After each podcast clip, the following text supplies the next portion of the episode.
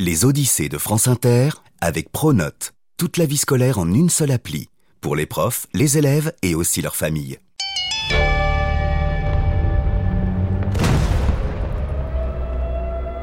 Le 1er septembre 1939, à Varsovie, en Pologne, le ciel crache du feu. Les avions allemands sillonnent les airs et lâchent des centaines de bombes sur la capitale. Les sirènes hurlent. Les rues sont vides. Et pourtant là, au milieu du chaos, une jeune femme brune à vélo tente de se frayer un chemin. À la seconde où elle a entendu l'annonce de la guerre à la radio, Irena Sandler n'a eu qu'une pensée rejoindre ses amis du bureau d'aide sociale. Ensemble, on va pouvoir aider, faire quelque chose. Mais bon, euh, c'était peut-être pas une si bonne idée. Irena s'arrête net. Une bombe vient d'exploser à quelques mètres d'elle. Elle n'entend plus rien, sa tête est lourde. Allez, ma vieille, tiens bon. Soudain, elle aperçoit un homme un peu plus loin agiter les bras. Ouais, mademoiselle Ohé Un abri Ohé Irena le rejoint en courant. Ça va, mademoiselle? Vous êtes inconsciente. Allez, entrez vite. Inconsciente, Irena Sandler Sans doute, mais pas que. Cet homme l'ignore. Mais la jeune femme, bientôt, deviendra l'une des plus grandes figures de la résistance polonaise. Avec l'aide de fidèles et courageux camarades, elle va sauver 2500 enfants juifs de la barbarie nazie. Irena Sandler, 30 ans, sourire impassible et caractère en acier trempé, est une dure à cuire. Mais tout ceci, elle non plus, ne le sait pas encore.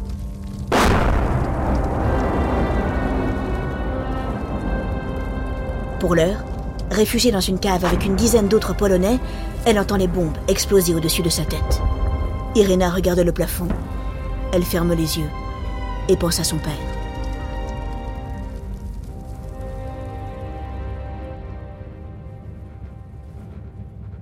Stanisław Krizanowski porte de grandes moustaches et tout le monde l'appelle Stachio. Médecin dans l'âme, Irena l'a toujours vu soigner et aider les autres. Irena, quand quelqu'un se noie, qu'est-ce qu'on fait? On lui tend la main, papa. Oui, exactement, ma petite chérie. Stachio se bat contre la misère et les injustices. Il déteste les préjugés. Dans la ville d'Odvosk, au sud de Varsovie, où la famille habite depuis quelques années, il est le médecin des pauvres et des paysans juifs. C'est le seul qui accepte de les soigner. En Pologne, dans ces années-là, une grande partie de la population ressent de la haine envers les juifs. Ils sont antisémites. Mais pas Stachio.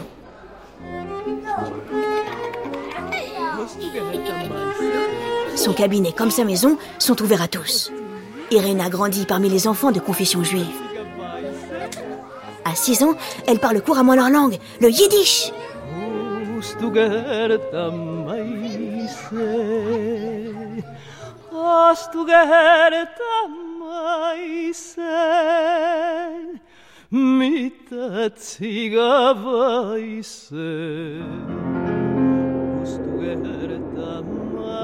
Bientôt, une grave épidémie de typhus éclate dans la région.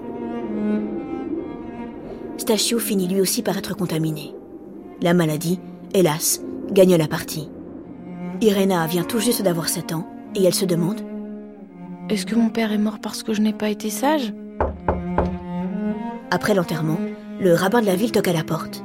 Votre mari était un grand homme. Nous paierons les études de l'enfant. La mère d'Irena est extrêmement touchée, mais elle refuse. Je me débrouillerai, ça ira. Irena, qui a désormais 7 ans et une semaine, pense Maman est une lionne La lionne et sa fille quittent Odvosk. Irena n'oubliera jamais les années heureuses passées là-bas, ni l'engagement de son père. À l'âge de 22 ans, elle décide de devenir assistante sociale.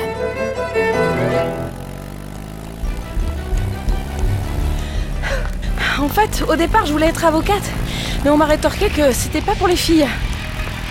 Et, et tu t'es laissé décourager. Et, et attention, là, une voiture Irena et Adam courent dans les rues de Varsovie. Ils s'aiment et ils le savent. Mais Irena est déjà prise. Il y a un an, elle a épousé Mitek Sandler, un jeune homme qu'elle fréquente depuis le lycée. Du reste, Adam non plus n'est pas libre. Il a suivi la tradition et s'est marié avec une jeune femme juive, comme lui. Grouille, Irena On est en retard pour la réunion.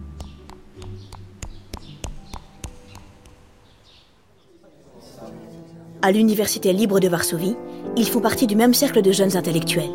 Réunis autour de leur professeur Elena Radlinska, ils luttent contre la pauvreté et militent pour l'égalité entre les Polonais juifs et catholiques. Pourquoi les Juifs, depuis des siècles, n'ont pas les mêmes droits que le reste des habitants de Pologne? À l'université, comme dans le reste du pays, des idées nauséabondes gagnent du terrain. Certains élèves veulent obliger les étudiants juifs à s'asseoir dans la partie gauche des salles de classe. Ils veulent les séparer des autres? Non mais ça va pas la tête Irena, Adam et leurs amis, pour protester, restent debout pendant les cours.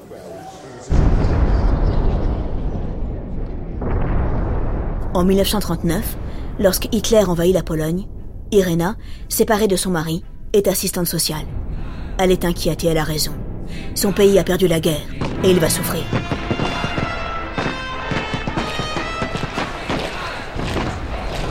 À peine l'occupation commencée, les nazis s'en prennent aux opposants et aux intellectuels, puis aux citoyens juifs qu'ils considèrent comme des sous-hommes. Comme il a fait en Allemagne, Hitler met en place des mesures pour exclure les juifs de la société. Leurs entreprises leur sont confisquées. La plupart des métiers leur sont interdits.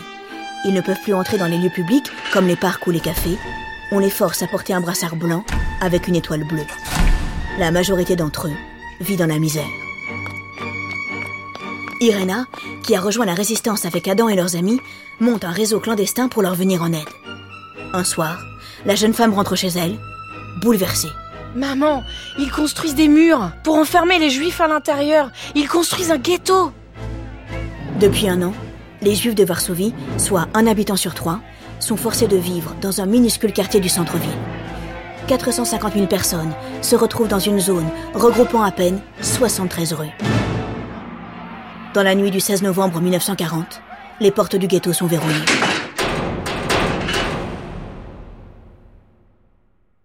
Plus aucun de ses habitants ne peut plus entrer ni sortir sans autorisation des nazis. Parmi eux, il y a Adam. Irena a peur. Pour lui, pour leurs amis juifs et pour tous les autres. Comment vont-ils réussir à survivre Les conditions de vie à l'intérieur sont effroyables. La nourriture et l'espace manquent. Les habitants, affamés, vivent entassés les uns sur les autres. Très vite, le typhus fait des ravages. Les Allemands, qui ont une peur panique des épidémies, autorisent certains Polonais à venir soigner les malades. Irena se débrouille pour obtenir un laissez-passer.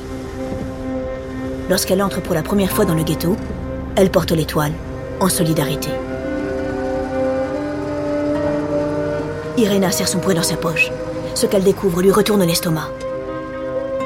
Les rues sont sales et bondées. Partout, on fait la queue pour obtenir un bol de soupe.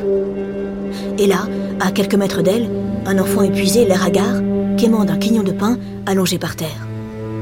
Lorsqu'elle repasse devant lui, quelques heures plus tard, il est déjà mort.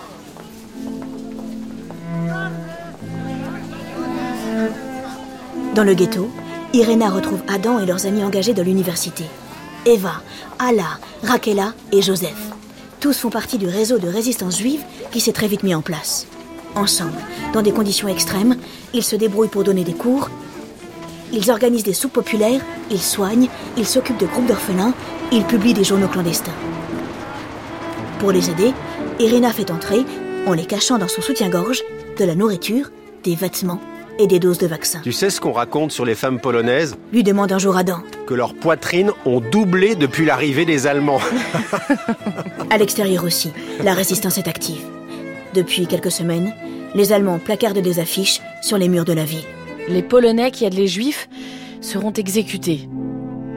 Irena, désormais, n'a plus qu'une obsession. Il faut sauver les enfants du ghetto.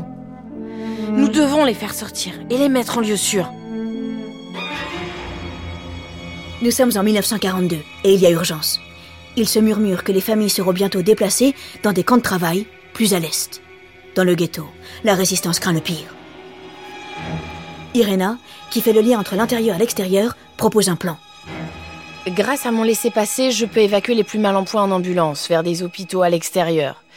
On va apprendre aux enfants à mimer les maladies les plus graves et on en profitera pour en cacher d'autres dans les ambulances. Une fois dehors, on les placera dans des familles avec de faux papiers. Exfiltrer des enfants juifs dans une ville entièrement contrôlée par les nazis, c'est sacrément risqué. Mais Irena est plus déterminée que jamais. Comme ses amis résistants d'ailleurs, qui ont d'autres idées.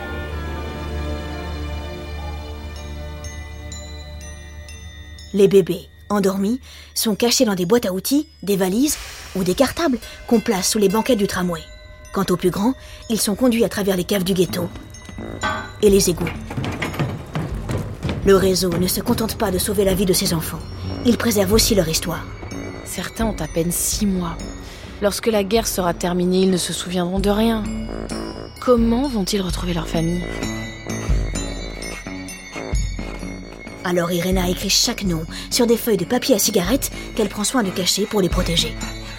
Son plan fonctionne bien. Irena est une organisatrice hors pair. Elle fédère, on la suit. À l'intérieur, à l'extérieur, son réseau s'agrandit et compte désormais 20 complices. Ensemble, ils arrivent à faire sortir des centaines d'enfants. Le temps est compté.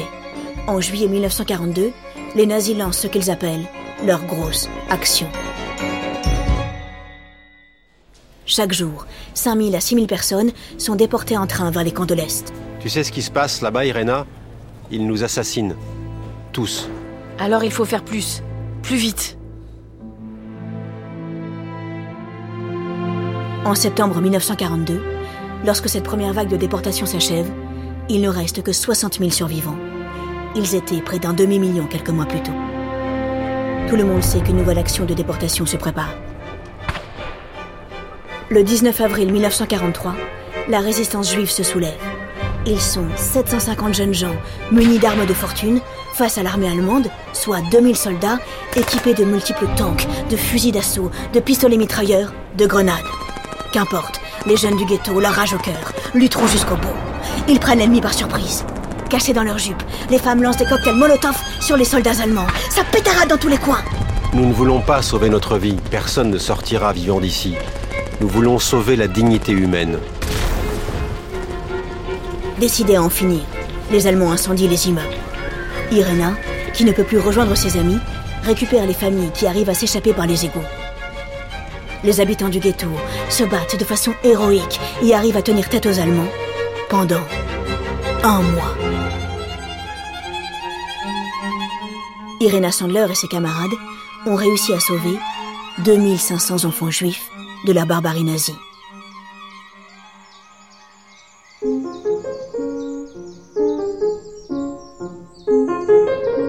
En 1945, à la fin de la guerre, elle retrouve Adam qui a survécu.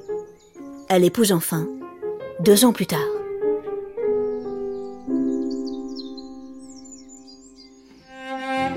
Interrogée à la télévision à la fin de sa vie, Irena raconte Je déteste quand les gens me traitent d'héroïne.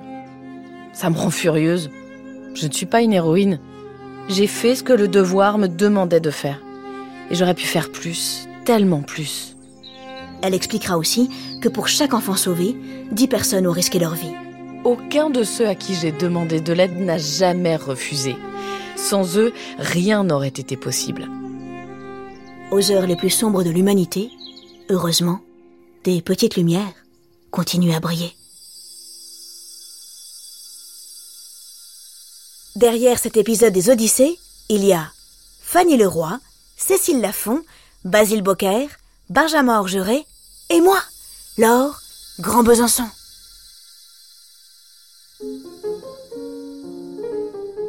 Irena Sandler est une juste parmi les nations. Cette appellation désigne les non-juifs qui ont risqué leur vie pour sauver des juifs pendant la Seconde Guerre mondiale.